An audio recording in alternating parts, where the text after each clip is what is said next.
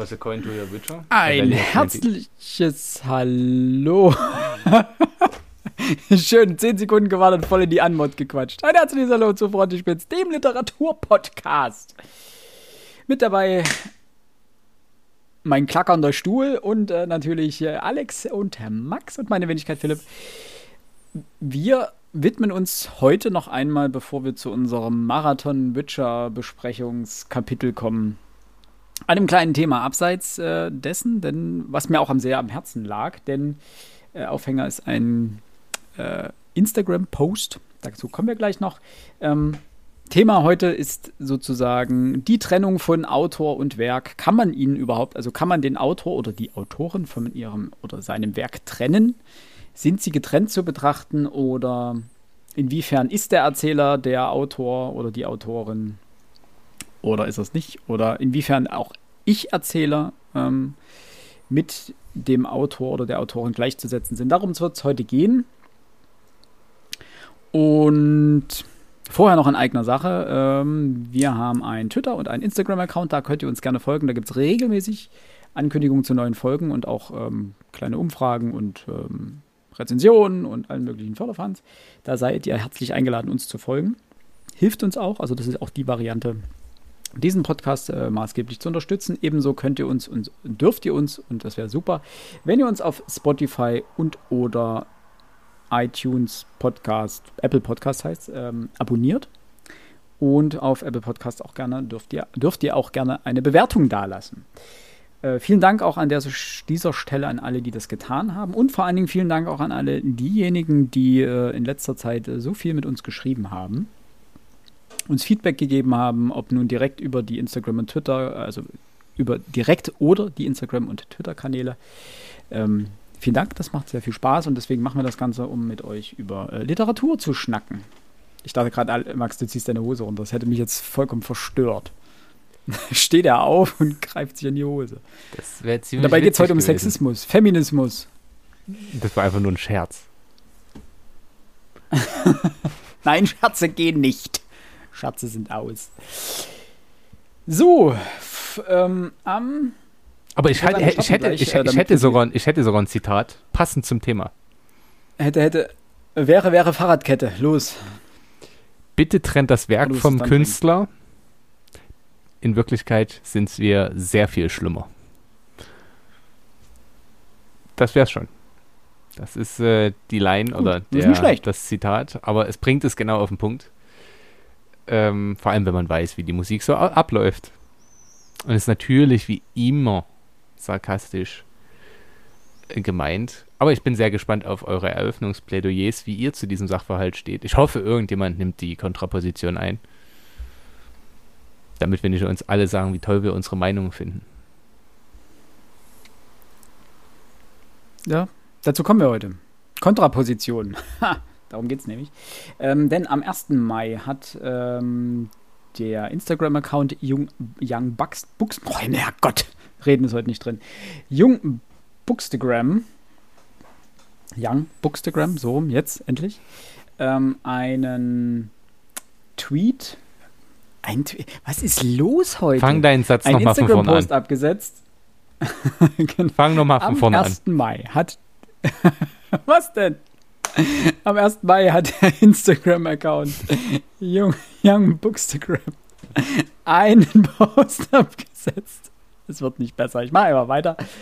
Äh, zum Thema problematische Inhalte in den Harry Potter Büchern und Filme. Filmen müsste es heißen.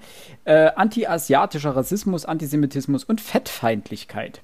Das Ganze geht zurück, beziehungsweise ist eigentlich ein äh, Repost äh, von Bookish Yvonne die ihres Zeichens äh, Asiatin ist und sich ähm, viel zum Thema Rassismus äußert und darüber äh, viel liest und damit arbeitet und so weiter. Ähm, was sie auch ganz gut macht, aber darum geht es gleich. Natürlich in den Kommentaren kam dann die Frage, kann man das jetzt überhaupt noch lesen? Darf man Harry Potter noch lesen? Nachdem, nach diesen äh, unglaublich weltbewegenden ähm, Offenlegungen.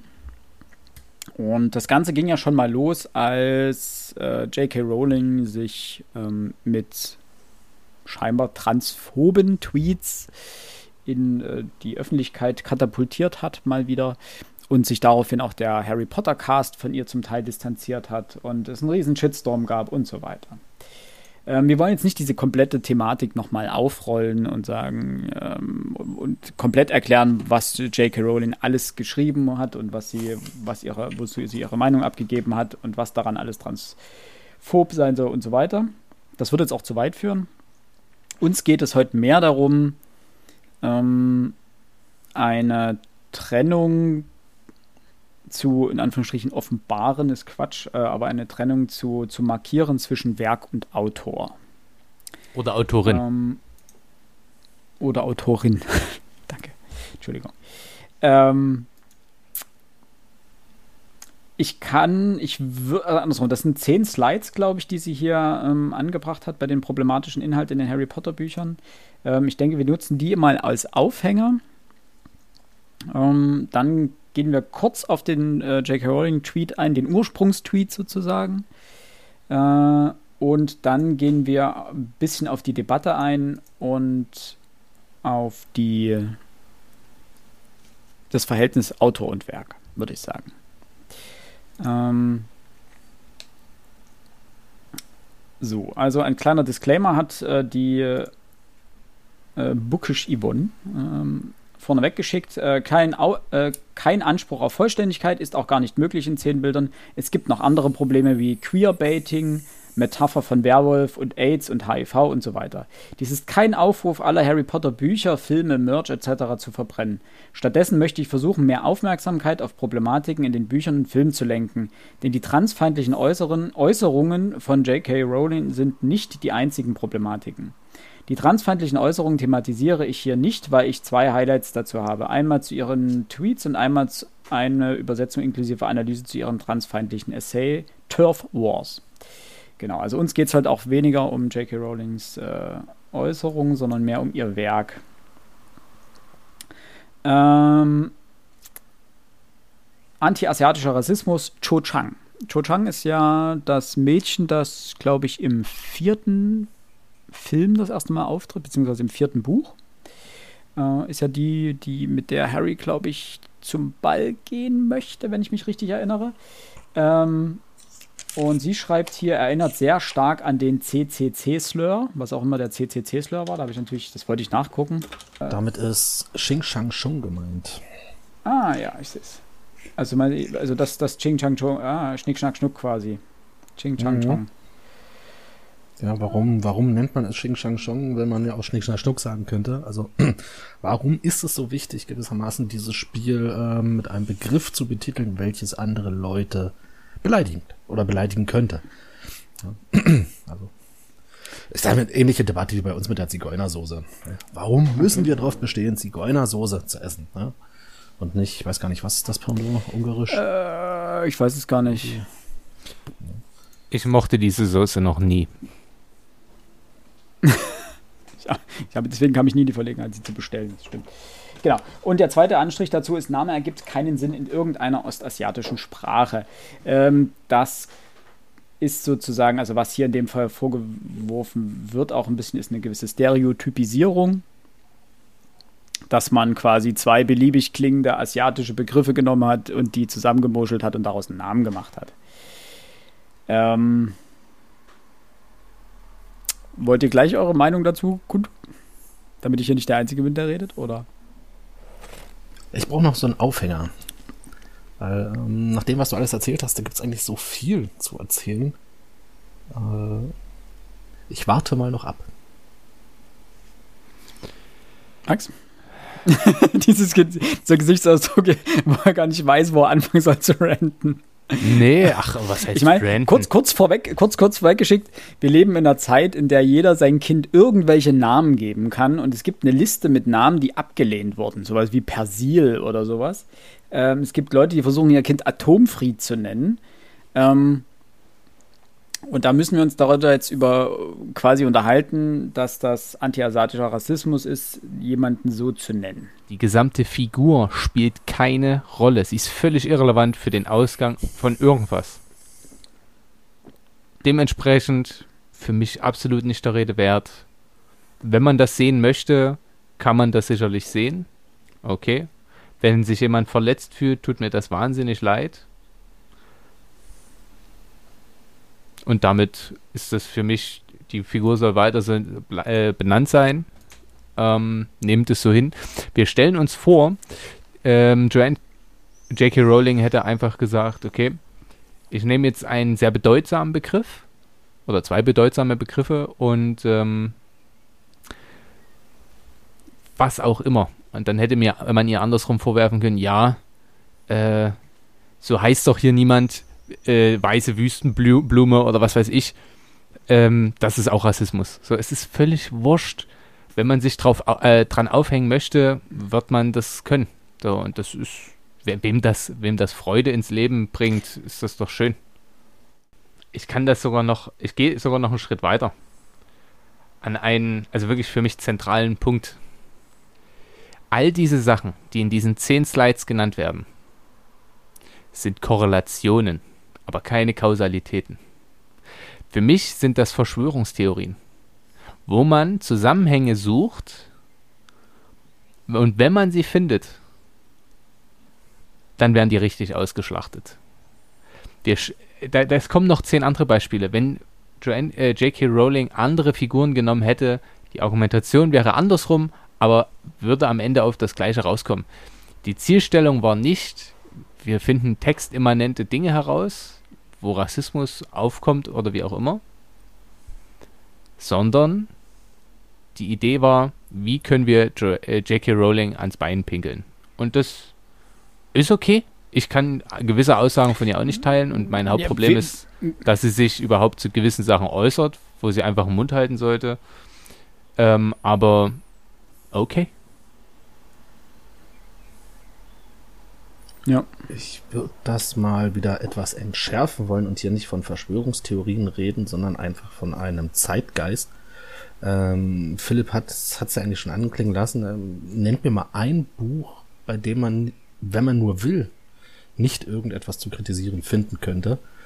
Ähm, das ist eine Debatte der Jugend, die wir derzeit führen. Ähm, das große Problem, was ich sehe, das ist eine Debatte, die vermutlich nicht allzu lange Bestand haben wird. Ähm, denn die Frage ist, was wird denn als nächstes kritisiert?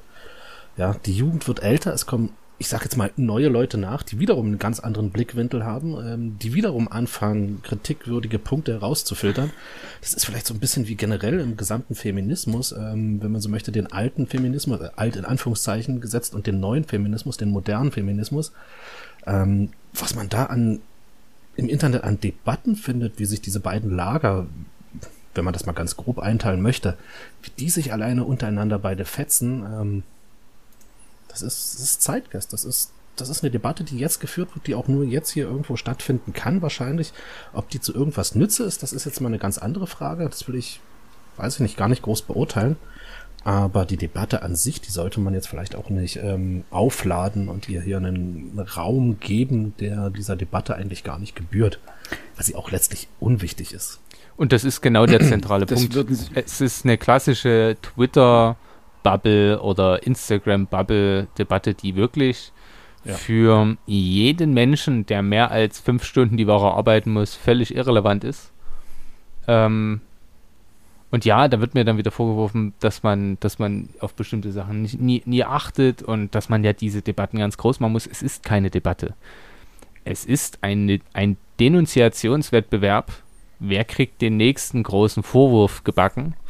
Mein, mein Problem ist noch ein anderes. Nicht nur der, das Ze Zeitgeistproblem, sondern wir verlieren Maß und Mitte, was solche Dinge anbelangt.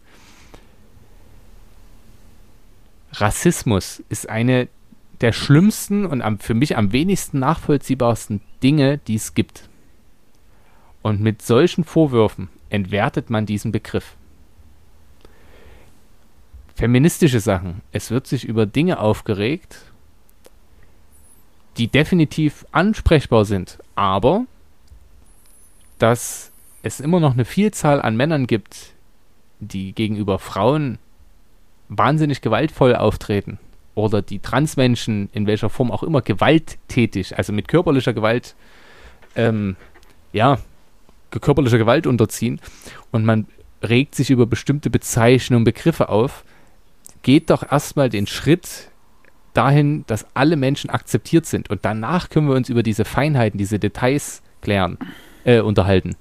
Aber bis dahin ist es aus meiner Sicht schmerzhaft für Betroffene, womöglich. Aber selbst da sage ich ganz klar, die wenigsten Menschen, selbst der Betroffenen, scheren sich einen Dreck darum, was da passiert. Und das ist für mich das Hauptproblem. Es wird, vor allem wenn ich Young Bookstagram sehe, und damit möchte ich den jungen Menschen, die sich da auseinandersetzen, wirklich nicht abreden. Ich bin völlig tolerant, macht, was ihr mögt. Und das ist akzeptabel. Ich lese teilweise auch die Posts. Ähm, weil dort sich weiße Wohlstandskinder darüber aufregen, so, so, so ein schöner, äh, wie schlimm es Minderheiten haben, obwohl sie nicht wissen, um, über was sie da sprechen. Und das ist okay, macht. Und ich finde es gut, dass ihr eine Bühne habt und nutzt die Bühne für eine aus eurer Sicht richtige Sache. Gern, jederzeit. Ich finde es Quatsch. Es ist ja auch nichts weiter als eine Bühne, die diese Leute haben. Es ist ein Couch-Aktionismus. Das ist ein guter Begriff. Zu Hause schön mit meinem Handy in 100, 140 Zeichen kann ich meine Meinung kundtun und ähm, ja, die Welt verbessern. Ich muss meinen Arsch nicht hochmachen. Ich muss mich den Leuten, gegen die sich das richtet, muss ich mich nicht entgegenstellen. Ja. Drei Sachen, das, äh, äh, drei Sachen dazu. Ähm, also Young Bookstagram hat sich ja eigentlich gegründet ähm, gegen die Gender, Genderei im, im Buchhandel. Die haben ja ursprünglich damit angefangen, an Thalia und die Buchhändler oder Buchketten zu gehen und zu sagen, hört mit diesen Gender-Tischen auf, mhm. diesen jungen Mädchentrendtischen.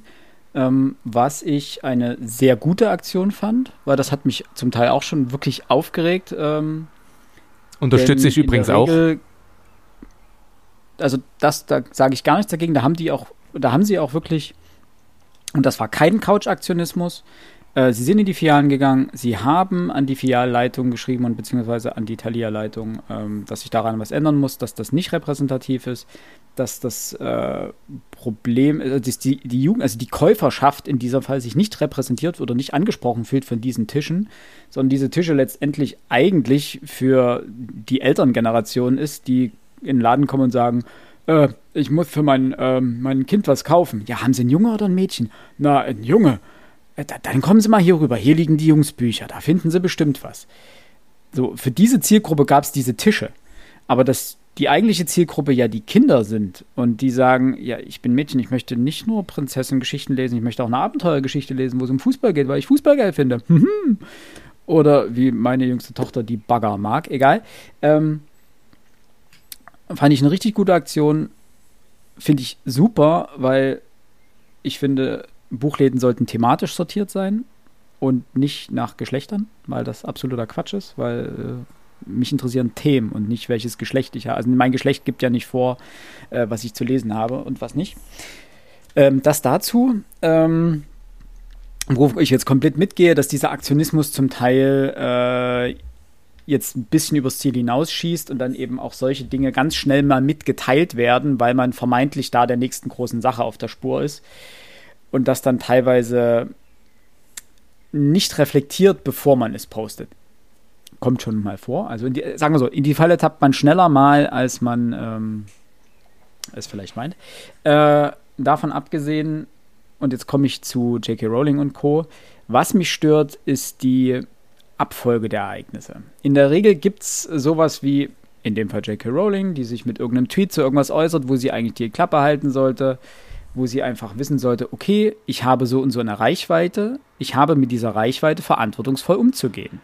Das ist nun mal so. Aber egal. Davon abgesehen, also da, sie muss sich dazu nicht äußern, äußert sich, tritt in ein Fettnäpfchen und plötzlich beginnt die Herrschar an ähm, äh, Couch-Revoluzern in allen Büchern nachzurecherchieren und zu gucken, wo denn noch was versteckt sein könnte, das darauf hindeuten könnte, dass sie wirklich so ist, wie es ist und dass sich vielleicht noch mehr dahinter verstecken könnte, wie neben einer Transfeindlichkeit auch eine äh, Antisemitismus, äh, Rassismus, anti-asiatischer Rassismus und so weiter.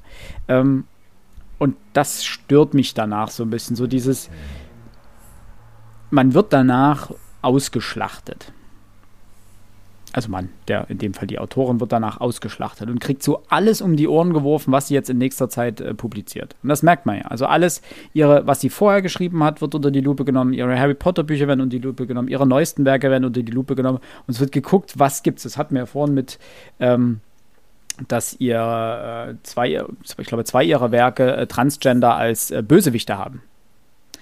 Und da wirft man ja auch natürlich vor, dass das ein transphobes äh, Bild verstärkt etc. Äh, wo ich sage, was ist das Problem daran? Man kann ihr jetzt vorwerfen, dass sie eindimensional ist, dass sie Transgender in ihren Kriminalromanen, wie auch immer, ähm, häufig als Bösewichte nutzt das, und das immer wieder tut. Dann würde ich sagen, es ist eindimensional, aber es ist jetzt, sagt nicht, ob sie transphob ist oder nicht. Also wenn ich eine, eine, Mutter von drei Kindern in meinem Kriminalroman dreimal hintereinander als Massenmörderin darstelle, dann heißt es nicht, dass ich frauenfeindlich bin und Mutter, Mütter mit drei Kindern nicht mehr mag, äh, sondern dann ist das einfach die Protagonistin und dann ist das so. Dazu äh, zwei ja, Sachen. Punkt A. Es gibt eine literaturhistorische, ja, ein Werdegang dieser, dieser inter- oder transsexuellen Personen, die eben dort rein. Denkt bitte an das Schweigen der Lämmer, einen der größten Kriminalthriller, wie auch immer, mit Buffalo Bill. Wenn man sich also in diese Reihenfolge oder Rangliste, wie auch immer, rein mit dazustellen möchte, ob das vermessen ist oder nicht, dann kann man sowas machen. Punkt B. Dann sind es sogar drei Sachen, fällt mir gerade ein. Wenn ich Menschen, die einer Minderheit angehören, in irgendeiner Form repräsentiere, egal in welcher Form, ist es doch erstmal schon gut, weil erstmal klar ist, ah, okay, die gibt es in unserer Gesellschaft. Aha. So, also erstmal Repräsentanz, sie sind da. Und C, es gibt ähm, aus dem 18. Jahrhundert, dem späten 18. Jahrhundert, die Kindermörderin von Wagner. Nicht der Wagner, der Antisemit, sondern ein Autor Wagner. Bei dem bringt eine junge Frau, die Protagonistin, ihr Kind um, wie der Titel schon sagt. Aber der Autor wollte sich, und das ist, wenn man es textimmanent liest, der wollte nicht sagen, ja, seht ihr, Frauen sind nämlich, die töten ihre Kinder. Nein, er wollte zeigen, welche Umstände dazu führen, dass Frauen dazu getrieben werden, das zu tun. Das heißt also, muss man, gegebenenfalls muss man sich einfach auch mal die Frage stellen, lest ihr und interpretiert ihr das Buch textimmanent sinnvoll? Und ich habe das Buch von J.K. Rowling nicht gelesen, weil ich keine Krimis mag. Oder ich glaube, da heißt sie ja Richard Galbraith oder so. Ähm, also da hat sie ja ein Pseudonym. Ähm, es, ist, es kommt immer auf die Lesart an. Ausschließlich. Und man muss halt sagen, ihre Krimis kommen gut an und sind selbst vom Feuilleton positiv besprochen. Zum Feuilleton muss man dazu sagen, oder müsste, ich jetzt dazu sagen, das ist genau das Problem, dass sich die, ähm, die mediale Landschaft dann häufig nach diesen äh, Aufschreien äh, bewegt wie die Fahne im Wind. Ähm, dass dann diese ganze Debatte in die Feuilletons getragen wird, in die Zeitungen oder in die Zeitschriften getragen wird. Ähm, und dort gewissermaßen auch größer gemacht wird, als sie eigentlich ist. Natürlich ist es immer ein Aufschrei, J.K. Rowling, transphob und so weiter, wird natürlich groß ähm, rausgehauen. Und man merkt dann häufig, und das finde ich, merkt man heute aktuellen Artikeln, die sich um diese ganze Thematik drehen, also im weitesten Sinne ähm, also Rassismus, Frauenfeindlichkeit, äh, Transphobie und so weiter. Man merkt, wie sich Autoren teilweise winden, um Formulierungen zu finden, wo sie sich nicht in die Nesseln setzen. Und das macht es teilweise massiv schwer, solche Artikel auch zu lesen. Und das macht diese ganze Debatte einfach noch toxischer, weil, und da komme ich ein bisschen auf das, was Alex letztens sagte, äh, dass wir keine Debatte ähm, oder dass wir eine Debatte der Exklusion haben, also des Ausschließens. Und das bezieht sich auch auf diese Frage, die ja dann in, in den Kommentaren unten drunter stand: Kann man Harry Potter jetzt noch lesen? Ja, natürlich. Ähm, vielleicht, ich glaube, dass die, das hatten wir außerhalb der Aufnahme, Markus, drüber gesprochen gehabt. Also ich glaube, wenn du das jetzt erwähnst, äh, kann, glaube ich, keiner unserer Hörerinnen und Hörer mit was mit anfangen. Das kann sein. Ich glaube, da haben wir gar nicht aufgenommen. Ah, gar nicht. Das sollten wir noch mal tun, vielleicht. Egal. Äh, ja, auf jeden Fall, wir hatten äh, eine, Debat äh, eine Debattenkultur des Ausschließens ähm, ähm, fest, festgestellt. Ja, danke. Eben dieses Prinzip, kann man Harry Potter noch lesen? Ich, man kann Harry Potter doch gar nicht mehr lesen, weil J.K. Rowling transphob ist. Warum kann man das nicht mehr lesen? Ähm, da fand ich es ganz schön. Äh, unter dem einen Be äh, Beitrag hat jemand darunter geschrieben, ähm, dass ihr die ganze Debatte auf, auf der Stelle tritt. Und dass das ja mittlerweile häufig nichts Neues mehr ist. Ähm, es ist ja nicht so, dass es nur bei Harry Potter Stereotype gibt, die Autoren äh, und die Autoren sich auf ihrer Plattform transphob äußert. Bücher kritisch zu lesen und zu hinterfragen ist ein Skill, der meiner Meinung nach so oder so fest zum Bildungsstandard gehören und jetzt groß geschrieben muss. Und das kann man so unterschreiben. Das, äh, man kann jedes Buch lesen. Serdar Sumunchu hat es gezeigt, er hat meinen Kampf gelesen. Das kannst du auch lesen. Natürlich, du musst es halt kritisch lesen ohne jetzt meinen Kampf mit Harry Potter vergleichen zu wollen. Aber ähm, und du kannst durchaus so etwas feststellen und dann, und das ist das, was, äh, wo ich dir recht geben muss, Max, dann muss man schauen, ob es kontextuell dem Buch Sinn ergibt. Sich, oder ob man dann sich selber plötzlich dabei ertappt, äh, dass man viel zu viel hineininterpretiert. Womit wir dann gewissermaßen beim, beim nächsten Punkt hier sind, äh, nämlich mit Nagini, diesen Slide fand ich äh, ziemlich anstrengend. Äh, in den Büchern ist Nagini im Wesentlichen Voldemorts Sklavin und größtenteils nonverbal, außer wenn Harry sich durch Parselmund den Weg zu ihr bahnt. Problematik, Stereotyp von asiatischen Frauen als unterwürfig gegenüber Männern. Nagini ist buchstäblich eine Dienerin, die die Wünsche eines dominanten weißen Mannes Voldemort ausführt und sich durch ihre Beziehung zu Voldemort definiert. Keine eigene Persönlichkeit, kolonialer Unterton verstärkt die weiße Überlegenheit. Also hier bin ich kurz vom Glauben abgefallen, wo ich bei dem ersten noch gesagt habe, also als ich dieses erste Mal gelesen habe, habe ich bei dem ersten gesagt, okay, Cho Chang, das ja, das klingt wie ich würfel mal einen Namen, ist jetzt nicht besonders originell. Hier dachte ich mir, okay, nur um dies, also dieser Vorwurf um diesen Vorwurf zu umgehen, hätte man sagen müssen, okay, das, die heißt nicht Nagini, die heißt Peter. Punkt. Nee, das wäre ja dann höchstwahrscheinlich wieder antijüdisch, weil Peter ähm, ja vom heiligen Petrus. Alles möglich.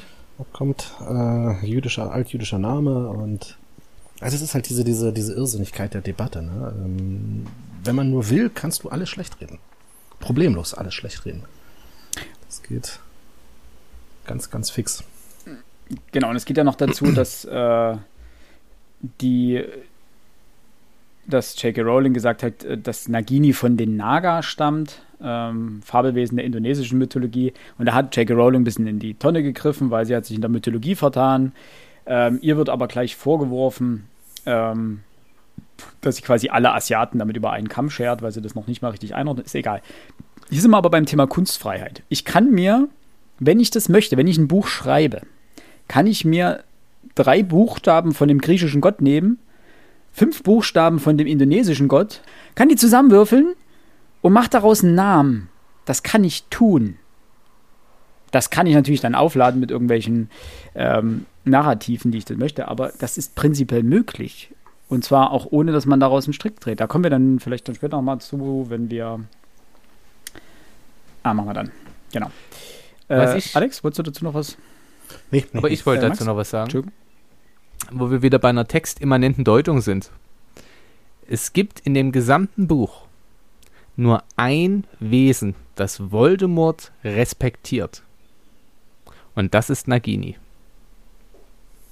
Es ist das einzige Wesen. Es ist sogar ein Teil seiner Seele im übertragenen Sinne. Das sind alle anderen. Ein Hochkrux, ja, ist ein Hochkrux, ne? Genau. Alle anderen Wesen in diesem gesamten Werk sind für Voldemort Mittel zum Zweck. Die einzigen Sympathien, echte Sympathien, hat er für Nagini. Und dann kommt diese gesamte Deutung mit Sklaven und was weiß ich. Das funktioniert nicht. Also kann man so machen, ja. Aber ja. Es, es, es geht nicht auf. Und wenn man es textimmanent liest, fällt einem das, das doch auch auf. Und wie ich den Namen bilde, ist völlig irrelevant. Und wenn sie dort, äh, was weiß ich was genommen hätte, es ist völlig irrelevant. Aber diese Deutung geht einfach ins Nix. Da sucht jemand. Ja. Und das, das, das Problem ist auch so ein bisschen daran, dass J.K. Rowling darauf eingegangen ist und versucht hat zu erklären, woher es ist und die Erklärung vergurkt hat. Das ist, weiß nicht, ob du das vorhin meintest, mit sie hätte einfach auch die Klappe halten sollen bei sowas. Und viele Autoren machen das ja auch. Die lassen sich ja dann nicht in die Karten gucken und sagen, ja, das habe ich so und so gemacht und sich dann setzen sich dann vielleicht in die Nesseln, sondern sagen einfach, ja, habe ich den Namen halt genommen. Ja, aber nein, das. Oder sagen einfach gar nichts dazu, weil sie sagen einfach sagen, das ist eine Debatte, über die ich mich überhaupt nicht unterhalten muss, weil macht, macht kein Fass auf, wo keins ist. Genau, und das ist das Problem. Und Wenn man sich plötzlich anfängt, mit seinen, äh, mit, seinen, mit seinen Fans zu unterhalten, das gleiche ist das mit dem Star Wars-Problem. Wenn die Fans dann sagen, wenn die Fans plötzlich mehr Ahnung vom Inhalt haben, als die Leute, die es erschaffen haben. Weil Fans nun mal auch Fanatiker sind. Und dann sagen, ja, aber wie ist denn das hier mit der internationalen Gesetzgebung im All? Ja, seid ihr alle ein bisschen high? Das interessiert einen Gasmann. Und vor allem den, den Regisseur, für den ist das absolut nebensächlich. Aber in dem Moment, wenn ich dann immer sage, naja, wir treffen uns alle auf einer Comic-Convention und dann können mir die ganzen äh, Fans noch irgendwelche Fragen stellen zu meinem Buch.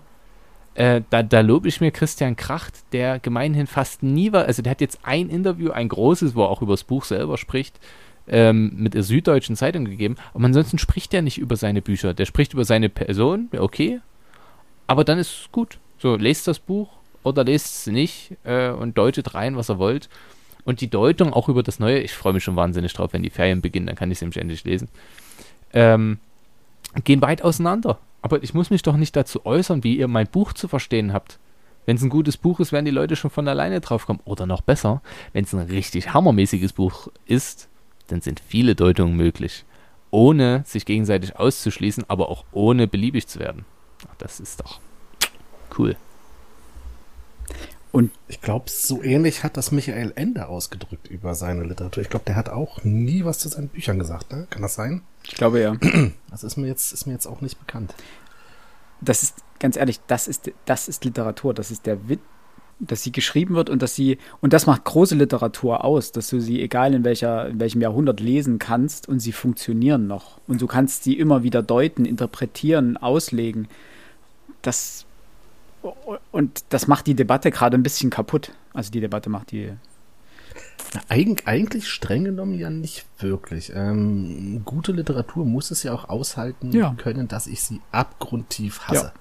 Und sei es nur aufgrund einer Kleinigkeit.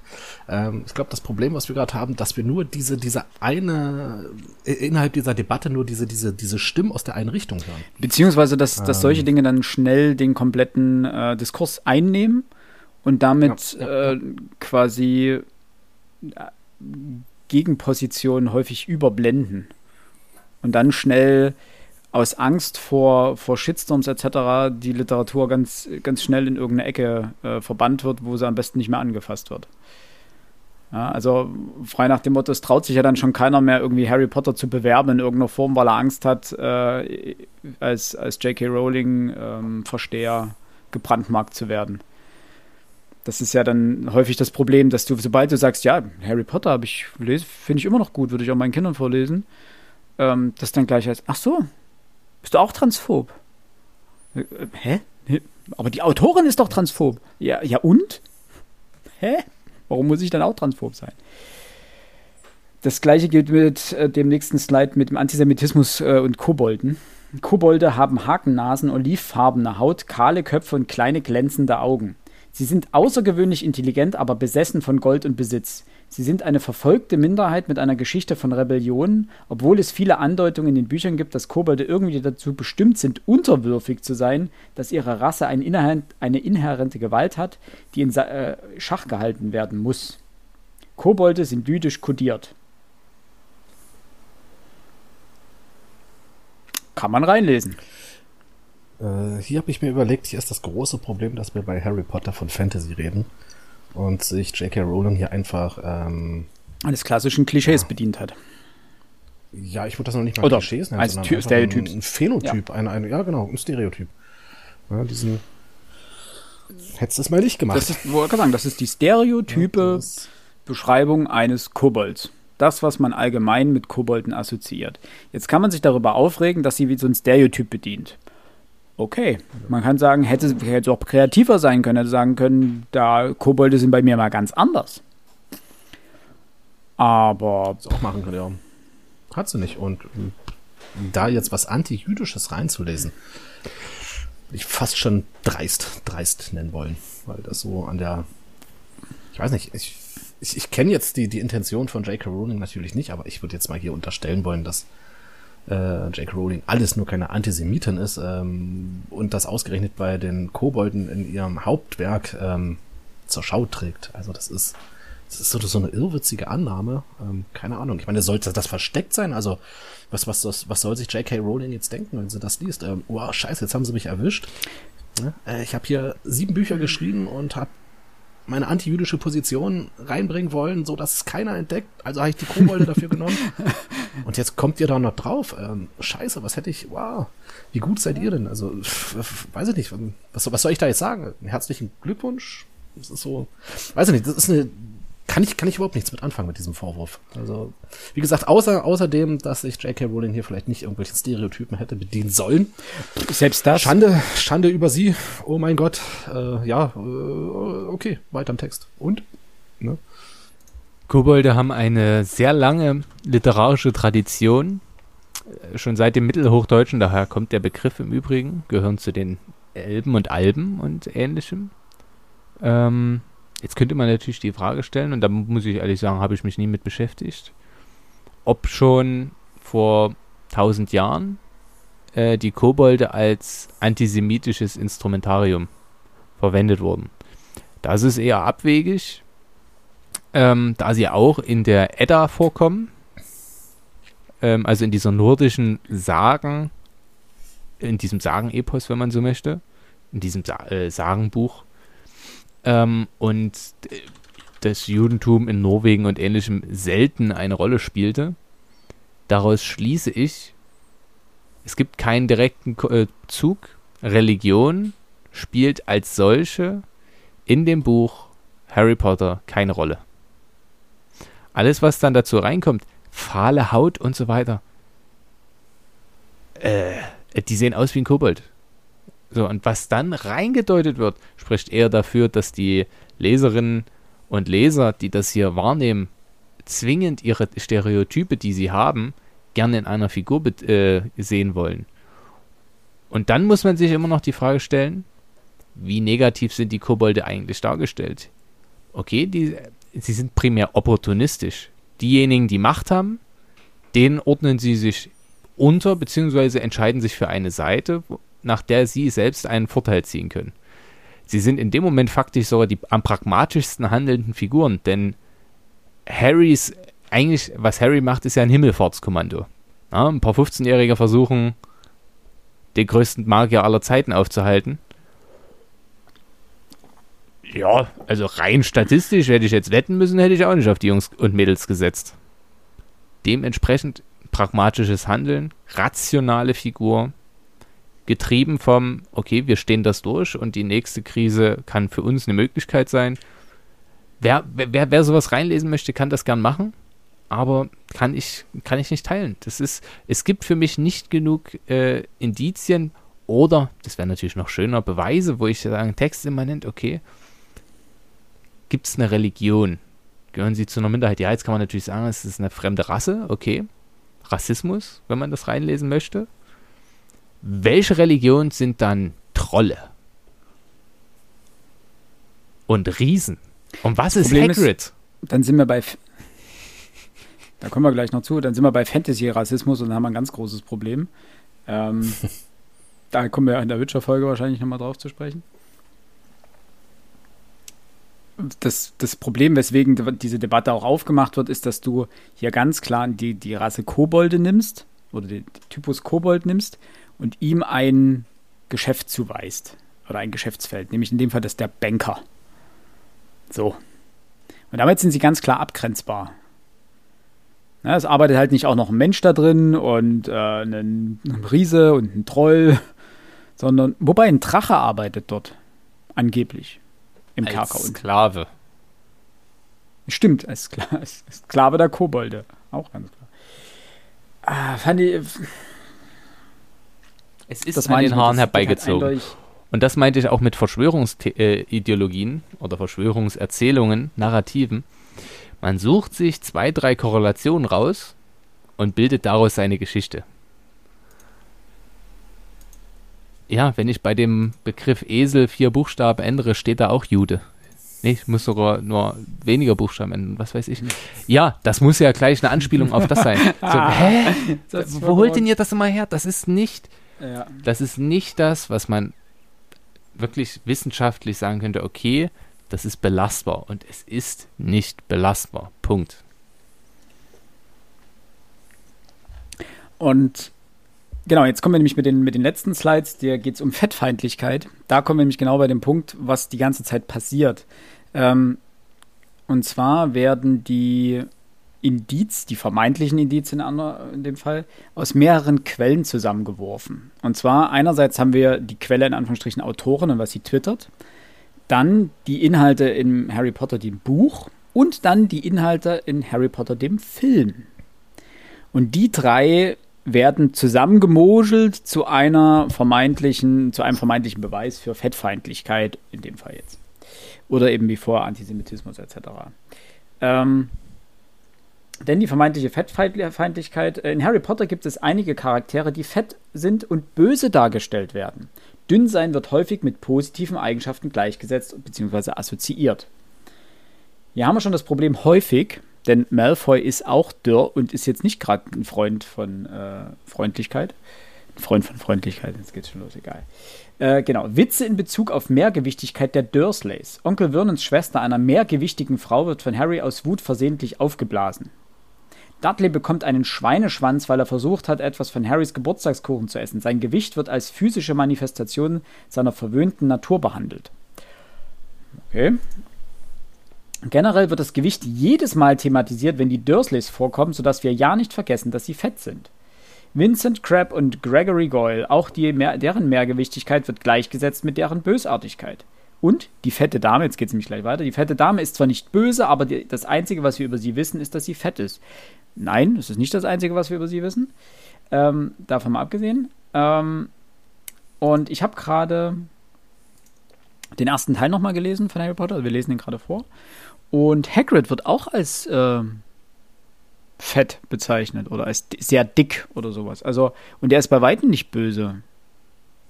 Also, das ist ein Problem, was ich immer damit habe, ist, wenn du nur die Punkte ranziehst für deine Argumentation, die dir gerade in den Kram passen und alle anderen weglässt. Also es wird eben nicht thematisiert, dass es auch böse Charaktere gibt, die dünn sind. Ja, passt ja auch nicht in die Argumentation, aber es gibt sie nun mal.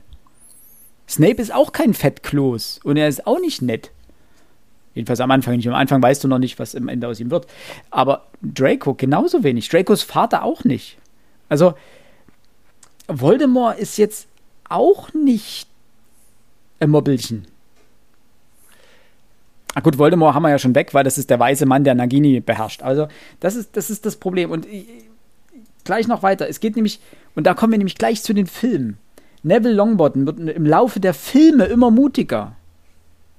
Wir sind schon nicht mehr beim Buch, aber das ist die gleiche Argumentation. Es wird einfach über die Filme hinweggezogen, dass die Filme de facto nichts mit den Büchern zu tun haben, weil es unterschiedliche Produzenten, also unterschiedliche Personen haben die Filme und das Buch hergestellt, produziert.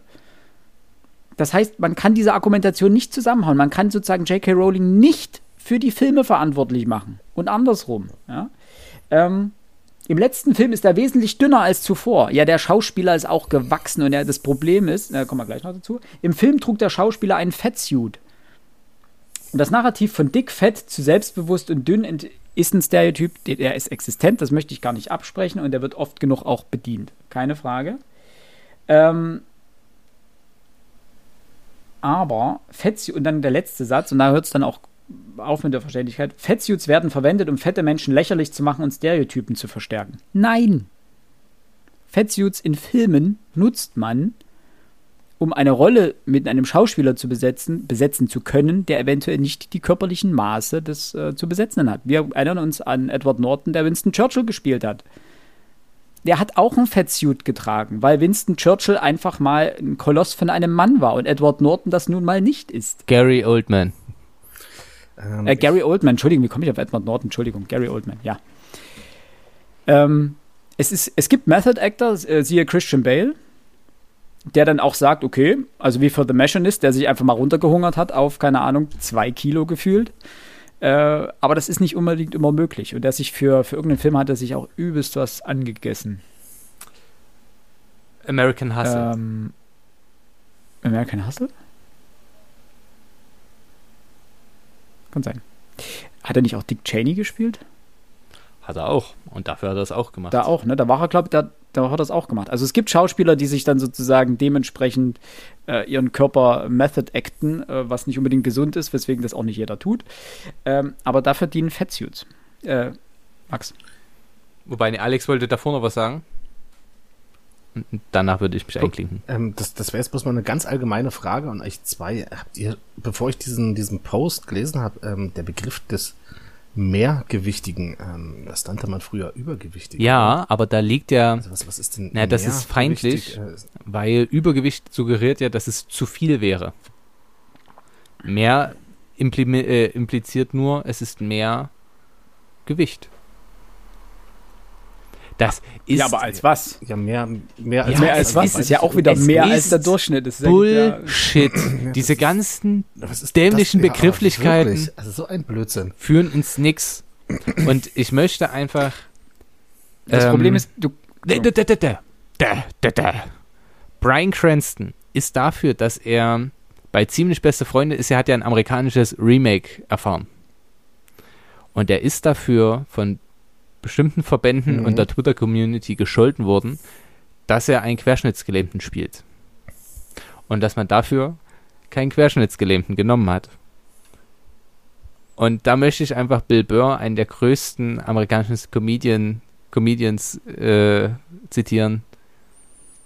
That's why it's called acting. So, äh, was zum Teufel? Warum soll denn ich habe ja, also womit ich ein Problem hätte, wäre, wenn ein Querschnittsgelähmter plötzlich Usain Bolt versucht zu spielen. Das funktioniert rein körperlich schwer. Aber andersrum ist es doch immer möglich. Plus, wenn man das gut darstellt, das ist nun mal Schauspielerei. Und alles andere ist aus meiner Sicht Quatsch. Ja, das ist, das ist jetzt die Identitätsdebatte, ne? Ja, aber das Gleiche hast du bei ganz vielen dafür. anderen Filmen. Ähm, Buchübersetzung?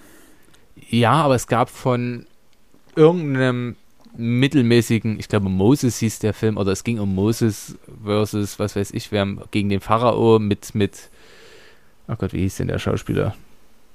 Gerald Butler oder so. Die haben nur weiße Schauspieler genommen. Kings of Egypt heißt der Film, glaube ich. Ähm, haben nur weiße Schauspieler genommen. Obwohl natürlich dort, also die sind dann alle ein bisschen dunkler geschminkt worden, Sonnen, gebräunt, ähm, wo sich natürlich die Communities alle aufgeregt haben, um zu sagen, warum nimmt er denn keine Dunkelhäutigen?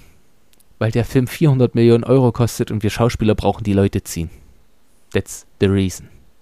Es gibt wirtschaftliche Gründe. Dass das ein Fehler ist und der Film Schrott war, völlig okay.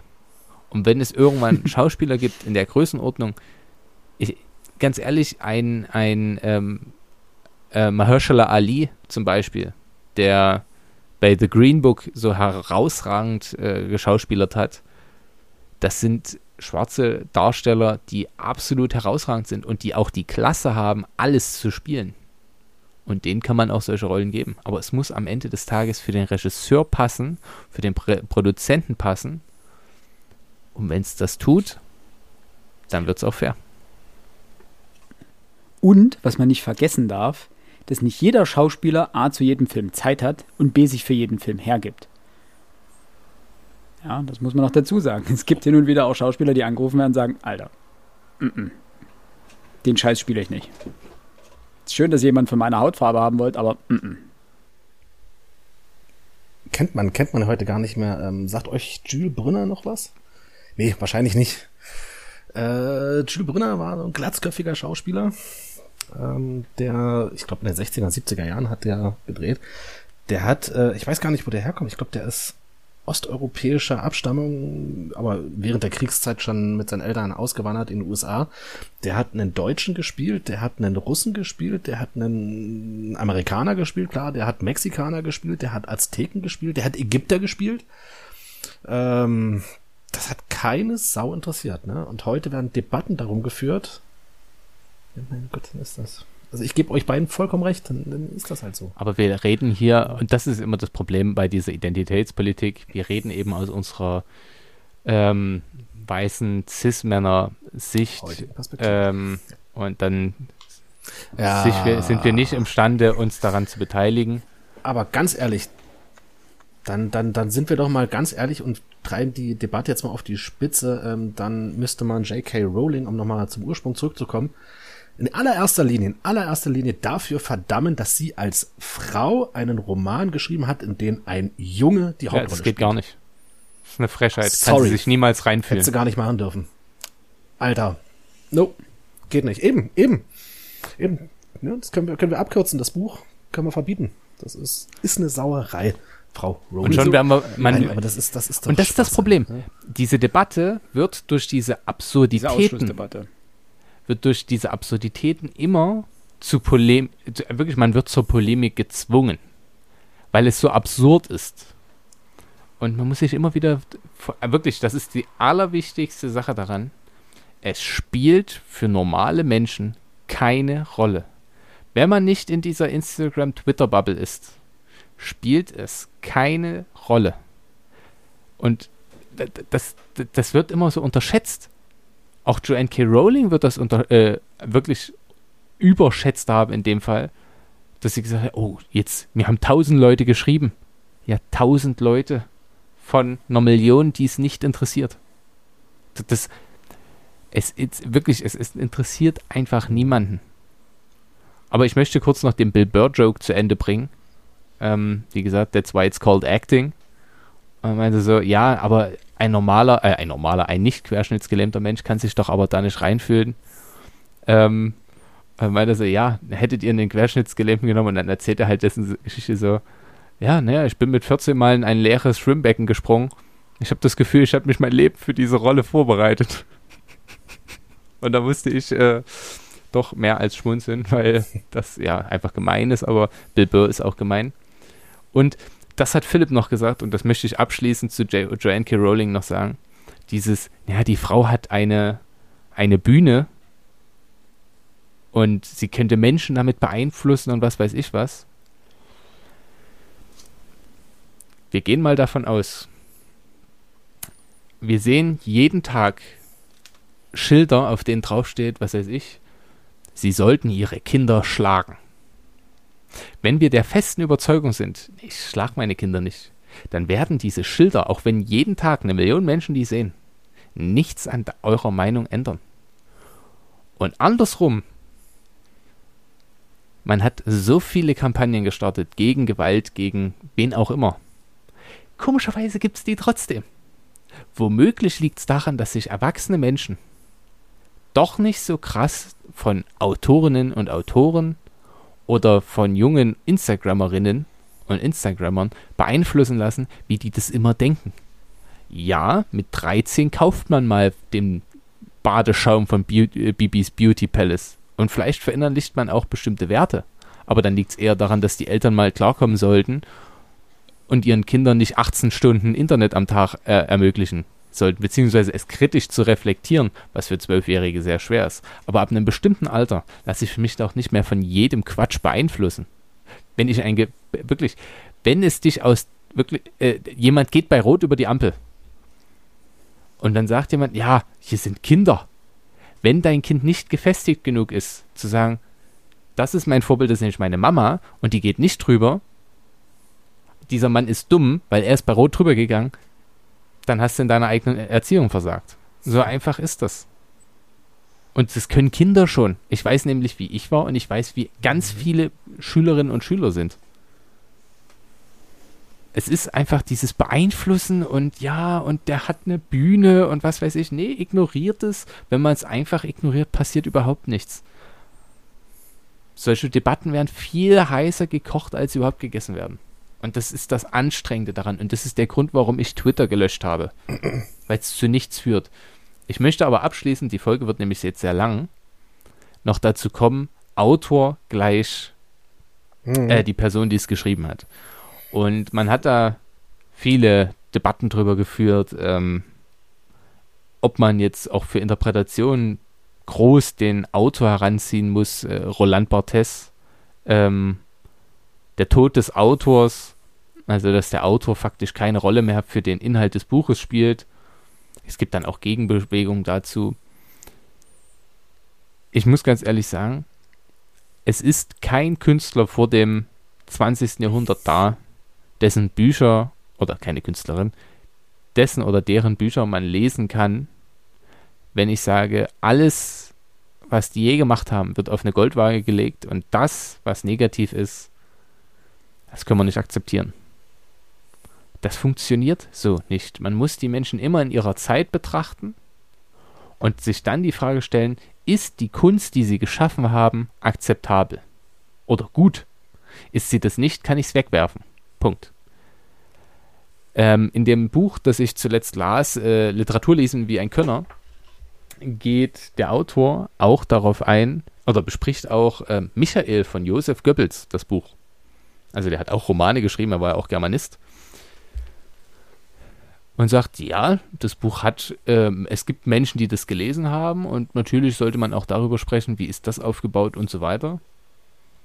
Und er macht relativ schnell deutlich, es handelt sich wirklich um ein sehr durchkonstruiertes, heimatromanisches, ideologisch verbohrtes Buch, das heute kein, kein Groschen mehr wert ist, rein literarisch, wenn sein Autor nicht so berühmt wäre. Und selbst mit der Berühmtheit des Autors, dann liest man eher die Tagebücher, um sich vielleicht in diese Seele ein bisschen hineindenken zu können, als diesen Schundroman. Und andersrum denke ich mir, Martin Luther war großer Antisemit. Vor allem am Ende seiner Tage. Die Bibel wird heute trotzdem noch in seiner Übersetzung auf Deutsch gelesen. Und das nicht zu Unrecht. Die Übersetzung hat viel in unserer Sprache verändert. Ich muss doch das irgendwo mal ins Verhältnis setzen können.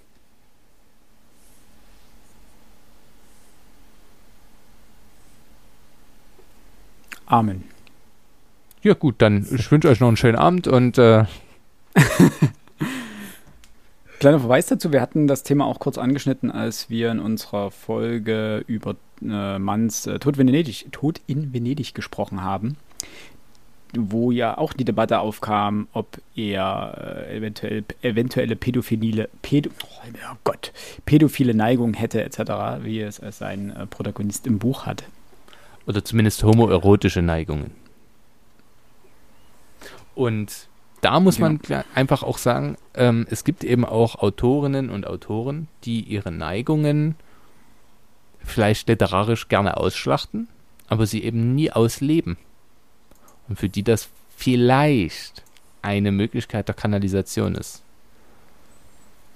Und ich möchte das gar nicht für Mann sagen. Es wird häufig gemutmaßt, dass es vielleicht so gewesen sein könnte. Wir können ihn heute nicht mehr fragen, aber wir müssen uns doch eine zentrale Frage stellen. Ist es relevant? Also es ist relevant zu wissen, dass es diese Debatte gibt. Ja. Aber ist es relevant zu wissen, ob es nun wirklich so war? Aus meiner Sicht gar nicht. Das Buch ist auch absolut großartig ohne das Wissen darum. Es, es erschließt sich mir nicht und wir hatten die Debatte auch bei Murakami. Und zwar bei mehreren Murakami-Büchern, sowohl mhm. bei dem aktuellen, nämlich erste Person Singular, ähm, als auch bei südlich der Grenze westwärts der Sonne. Nee, wie war das? Westlich der Sonne? Ich verwechsel das immer, Grenze westlich der Süden. Sonne. Ja. Ähm, ja. Auch dort gibt es Figuren, die sich absolut frauenfeindlich verhalten. Aber das heißt doch nicht nur, weil jemand dort ich sagt, dass es der Autor ist. Und diese, diese Autorfiktion, hat Christian Kracht in seinem aktuellen Buch Eurotrash perfekt auf den Punkt gebracht. Die Figur im Buch heißt sogar Christian Kracht. Und ist Autor von Faserland. Und trotzdem ist Autor nicht gleich Erzähler. Das ist nicht das Gleiche. Es, das so funktioniert Fiktion. Und diese, wie, also ich, ich gebe zu, ich habe nur ungefähr 200 Besprechungen zu diesem Buch gehört.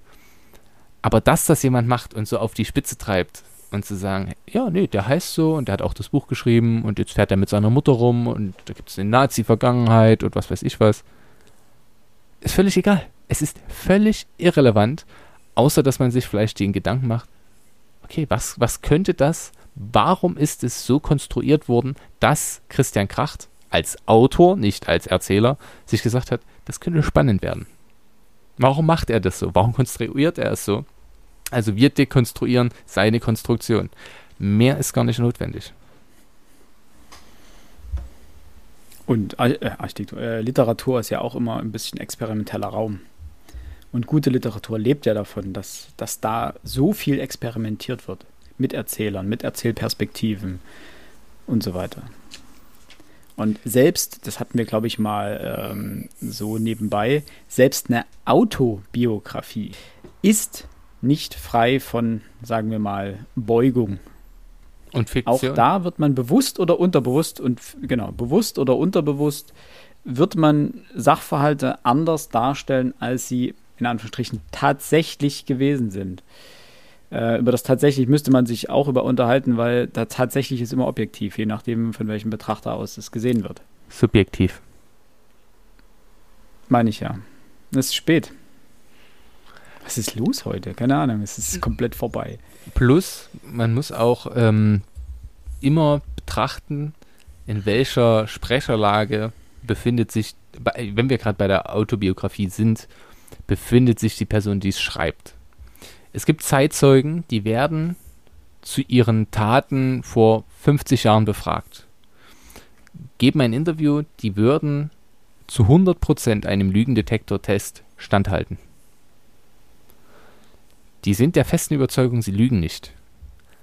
Und dann prüft man die Aussagen und man kann mit Urkunden, mit Registern, man kann all, mit allem möglichen Kram kann man nachweisen, sie müssen gelogen haben. Es geht nicht anders.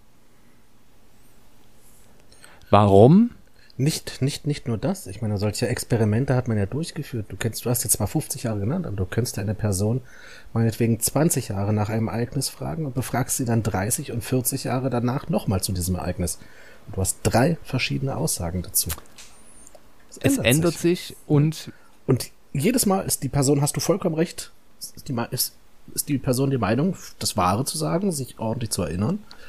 Ne? Vollkommen richtig. Weil unser Leben ähm, eben auch auf Narrationen beruht, ähm, die wir, wo wir auch Lücken, die sich irgendwann bei uns selbst entwickeln, mit Sinn füllen. Mein Lieblingsbeispiel, so habe ich es Schülerinnen und Schülern immer erklärt, ist, ähm, oh, eine Zuhörerin von uns wird sich jetzt sehr freuen. Ähm, meine Schwägerin kommt 14 Uhr von der Schule oder hat 14 Uhr Schulschluss und vergisst gern ihren Schlüssel. Es klingelt um 14.15 Uhr. Wer ist an der Tür? Die Antwort von allen Schülern, hä, die Schwägerin. Und ich sage, nee, der Postbote. Du hast in eine Sache Sinn reingelesen, wo gar keiner war. Das ist eine, eine Korrelation. Es muss keine Kausalität sein. Es muss nicht zusammenhängen. A muss mit B nichts zu tun haben. Aber genau das passiert, wenn ich eben versuche, eine Narration draus zu machen. Und vor allem, wenn ich Leerstellen habe, was automatisch passiert, wenn ich mich erinnere über Dinge, die eine Trilliarde Jahre zurückliegen. Der Philly ganz, hatte sich gemeldet. Geschichte dazu. Ja, genau. Äh, ganz schöne Geschichte dazu. Ich habe mal eine ganze Weile lang ähm, Interviews transkribiert. Äh, ging es in dem Fall viel um DDR, ähm, Zeitzeugenberichte etc., ähm, die teilweise auch Tagebuch geschrieben hatten. Und der eine hat dann auch ein paar Stellen aus seinem Tagebuch vorgelesen. Äh, und die Tagebücher sollten in irgendeiner Form dann gestiftet werden. Und der meinte, ja, aber hier an den den Stellen, also ich muss die Tagebücher, bevor ich die stifte, muss ich die nochmal überarbeiten. Worauf ihm der Interviewer ins Wort fiel und sagte, nein! Tun Sie das bitte um Himmels Willen nicht. Nee, doch, muss ich. Also da sind ein paar Stellen drin, die würde ich jetzt, also die würde ich ein bisschen anders schreiben. Das klingt ja ein bisschen, also, so, nein, tun Sie das. Das ist ja genau, das ist genau der Punkt, den ihr beide jetzt gerade angesprochen habt. Ähm, der Tagebuchschreiber hat 20 Jahre später eine andere Sicht auf diese Dinge. Weil er natürlich in diesen 20 Jahren sich weiterentwickelt hatte, einen größeren Einblick auch auf generell auf die Zeit, in der er damals gelebt hat, bekommen hat und meinte, oh, da an manchen Stellen habe ich vielleicht ein bisschen zu krass geschrieben oder vielleicht ein bisschen oder zu wenig krass oder hier habe ich Dinge nicht in Anführungsstrichen korrekt dargestellt. Ähm, mhm. Aber das ist genau das Problem. Das Gehirn verfälscht über die Jahre Ereignisse und nutzt immer die Informationen, die neu dazugekommen sind, um das Bild, das man damals, das man hat, zu vervollständigen der Witz an einem Zeitzeugenbericht und das äh, fällt einem auch schon bei so kleinen Sachen auf, wie ich habe äh, für die Vorbereitung der nächsten Witcher-Folge unsere, glaube zweite oder dritte Witcher-Folge nochmal ein Stück kurz reingehört, wo ich mir dachte so, Mensch, da erzählen wir teilweise Blödsinn am Anfang. Wobei, nein, das ist kein Blödsinn, das war der damalige Stand der Dinge. Wir wussten noch nicht, die Fernsehserie war noch nicht draußen und ich habe Dinge über die Fernsehserie gemutmaßt und da ähm, Behauptungen von mir gegeben, wo ich sage, ja, jetzt weiß ich, dass das nicht so ist, weil die Fernsehserie da ist. Und ich weiß, dass es anders gekommen ist zum Teil. Und das ist, und das ist nur so ein begrenzter Zeitraum von einem Jahr oder sowas. Ne? Und dort sprechen wir dann äh, über Zeiträume von 20, 30, 40 Jahren. Ähm, und das gleiche gilt für, für Autobiografien und ähnliches. Und da muss man einfach, das muss man wissen und dementsprechend muss man da vorsichtig sein, dass man nicht in die Falle tappt. Da hatte ich übrigens beim Lesen von, beziehungsweise beim Hören von äh, Ein verheißenes Land von Barack Obama so meine Probleme, denn er nutzt äh, die wörtliche Rede in seiner Autobiografie. Es gibt Dialoge. Und das kam, war für mich unglaublich verstörend in der Autobiografie. Da sprechen wir vielleicht nochmal drüber, äh, Max. Äh, weil ich das in einer Autobiografie, die aus der Retrospektive erzählt ist, irgendwie sonderbar fand. Wie kannst du wissen, welchen Dialog du 2008 geführt hast und wie der wortwörtlich war? In dem Fall gibt es wahrscheinlich, er wird Tagebuch geführt haben. Ähm, es gibt ja, glaube ich, auch äh, Protokolle für ganz viele Sachen und so weiter. Trotzdem war das, ist das befremdlich und äh, es löste so eine gewisse Skepsis in mir aus, äh, ob der Dialog wirklich so stattgefunden haben mag ohne dass ich es überprüfen kann. Es geht aber, doch aber auch bei Autobiografien, vor allem wenn sie tausend Seiten lang sind und bloß eine Teil 1 sind, darum, dass man sie gut lesen kann. Wir stellen uns vor, er hätte das wortwörtlich zitiert, wie es vielleicht auch in diesem Gespräch stattgefunden hat. Mr. Um, uh, President, why, um, no, no, um, uh, ja, und dann dieses Rumgestottere willst du doch nicht lesen. Du willst nicht die Wahrheit. Niemand will die Wahrheit hören in einem guten Buch. Wir wollen die Fiktion von Wahrheit. Wir wollen die Fiktion von Authentizität. Aber nicht mehr und nicht weniger. Die Wahrheit ist total langweilig. Die Wahrheit ist unauslegbar. Und es gibt sie nur im Moment. Aber ein gutes Buch macht dieses Gefühl, es könnte sich so zugetragen haben. Das ist das Gefühl, das man eigentlich in einem guten Buch hat. Mehr kannst du davon nicht verlangen. Ob Autobiografie, Biografie oder Fiktion. Mehr geht nicht. Ich glaube, man könnte das Thema noch wesentlich länger äh, vertiefen. Ähm, das sollte letztendlich aber einfach nur unsere Darlegung der Dinge sein, wie wir sie interpretieren. Ihr dürft gerne mit uns über, darüber diskutieren. Ähm, wenn wir jetzt einige Follower verlieren sollten, dann wissen wir, okay, die waren nicht unserer Meinung. Viel lieber wäre es aber, wenn ihr uns, wenn ihr mit uns darüber diskutiert, statt äh, den Diskurs zu verlassen. Und ähm, das eigentlich bisher, unsere Hörerinnen und Hörer haben das ja eigentlich auch bisher immer sehr gut gemacht, auch wenn sie mal nicht unserer Meinung waren oder wir nicht ihrer Meinung. Ähm, weil das ist genau das, was eine Debatte und ein Diskurs ausmachen sollte. Äh, nicht den anderen ausschließen, weil man sagt, nee, du hast eine andere Meinung als ich, sondern mit ihm darüber sprechen. Und im Zweifelsfall auch zu akzeptieren, okay, wir sind in diesem Bereich nicht einer Meinung.